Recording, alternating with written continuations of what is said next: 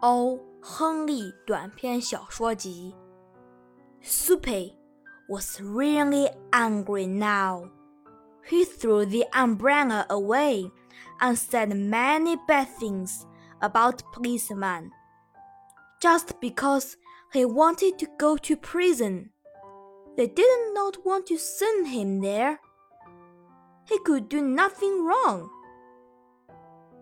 He began to walk back to Madison Square and home.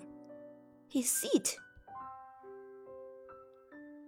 But a quiet corner, Soapy suddenly stopped.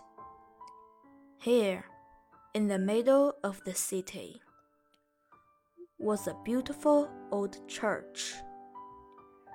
Through one purple window, he could see a soft light, and sweet music was coming from inside the church.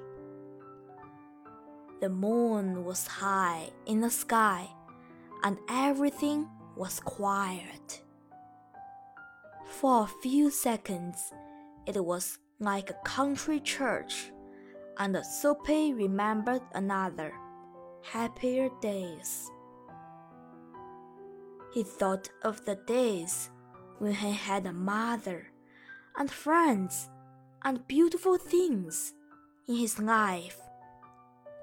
Then he thought about his life now, the empty days, the dead plans. And then a wonderful thing happened. Soapy decided to change his life and be a new man. Tomorrow, he said to himself, I'll go into the town and find work. My life will be good again.